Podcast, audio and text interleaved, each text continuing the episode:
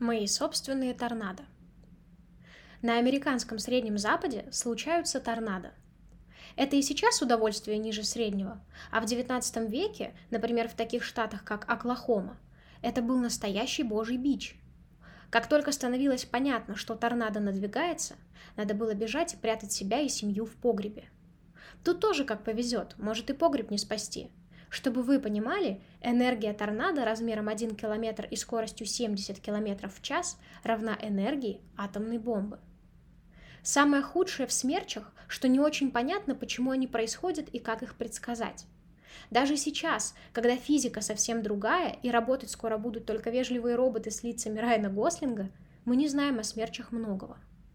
Но американцы подсчитали и выяснилось, что в тех местах, где смерчи часты, та же Оклахома, Экономический ущерб от смерчи велик, конечно, иногда ужасен, а может быть и не ужасен. Например, в 1923 году в штате Теннесси смерч мгновенно уничтожил и унес стены, потолок и крышу сельского дома. При этом жильцы, сидящие за столом, отделались легким испугом. Да, так тоже бывает. Но экономический ущерб от торнадо меньше, чем когда смерча нет. И это не парадокс. Слух о том, что смерч приближается, вызывает что? Все плюют на работу и бегут в подвал. И не выходят оттуда, пока не станет ясно, что обошлось. То есть слух о торнадо причиняет больше ущерба, потому что торнадо все же не каждый день, а слухи могут быть и каждый. В связи с этим в нескольких штатах Америки был принят закон, по которому распространение слухов о приближающемся смерче расценивалось как пропаганда во время военных действий и каралось вполне реальным тюремным сроком. Примерно то же переживает человек с тревожным расстройством. В какой-то момент мозг кричит ему «Торнадо!» и он ничего не может с собой сделать, ему нужно спрятаться.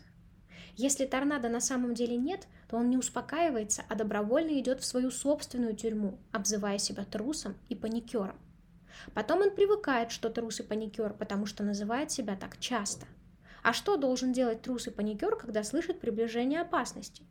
Именно бежать в подвал. Понимаете, хорошего выхода нет. Плохо кричать об опасности и плохо не кричать. В обоих случаях ты будешь наказан. В когнитивно-поведенческой терапии эту эмоцию называют вторичной тревогой. Тревогой по поводу тревоги.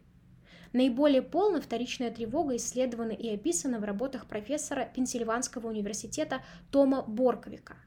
Например, Человек может избегать ситуаций острой тревоги при помощи стратегии постоянного хронического беспокойства по поводу всего. Ему кажется, что такая тренировка поможет ему пережить ситуацию тревоги и паники чуть менее остро. Но нет. Частота максимальных проявлений тревоги, панических атак у людей с такой стратегией выше, а не ниже, чем у тех, кто такую стратегию не применяет. К слову сказать, это делает психотерапию с такими клиентами особенно сложной. Постоянная регулярная практика ослабляет это чувство фоновой тревоги, а она же, в представлении клиента, защищает его от чего-то еще более ужасного.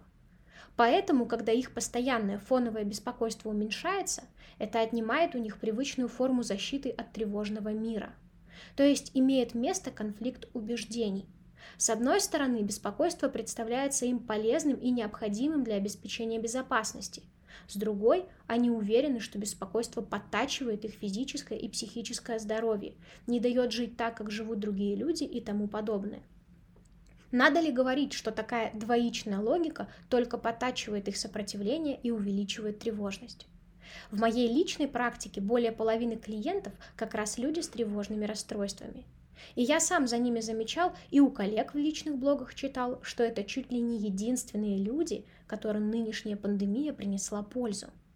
Ведь тревожный человек постоянно пребывает в этой фоновой тревоге. А что, если он затревожится? А что, если его тревога напрасна? А что, если торнадо все-таки нет?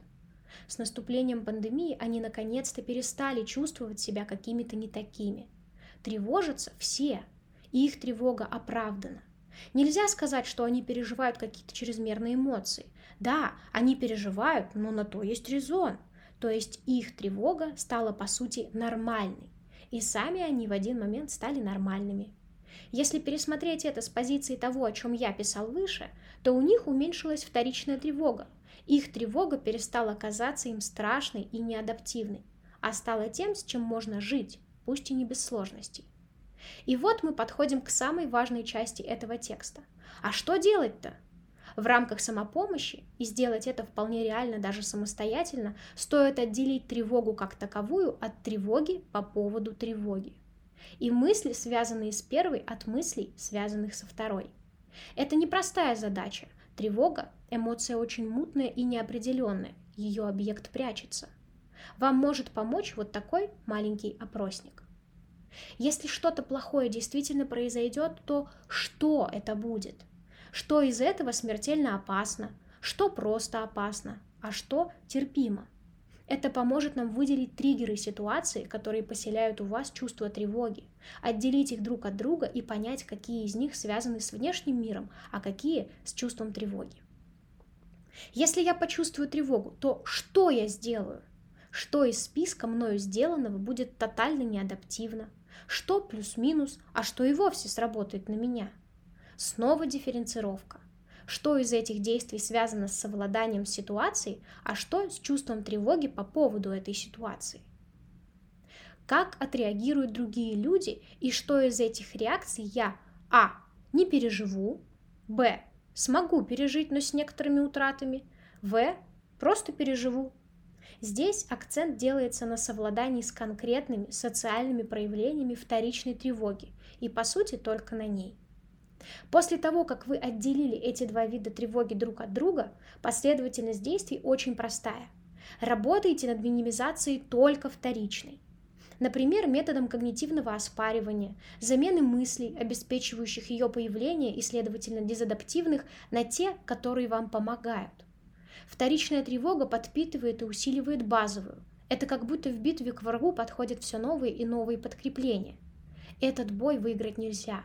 А вот по отдельности вполне. Сначала нужно привыкнуть к мысли о том, что испытывать тревогу – это нормально. Все это делают. Это базовая человеческая эмоция. Просто у вас, возможно, эта эмоция проявляется сильнее, чем у остальных. Это не делает вас больным или каким-то не таким. С этим можно работать, с этим работают, и вероятность успеха очень высока. Человек с тревожным расстройством становится своим собственным торнадо и наносит эту огромную разрушительную силу. Напомню, эквивалентную атомной бомбе с собой, в себе, для себя. Но если даже тревога это не поддается лечению, даже медикаментозному, увы, очень редко, но бывает и так. Ну что же, к такой жизни можно адаптироваться и все равно найти в ней смысл и красоту.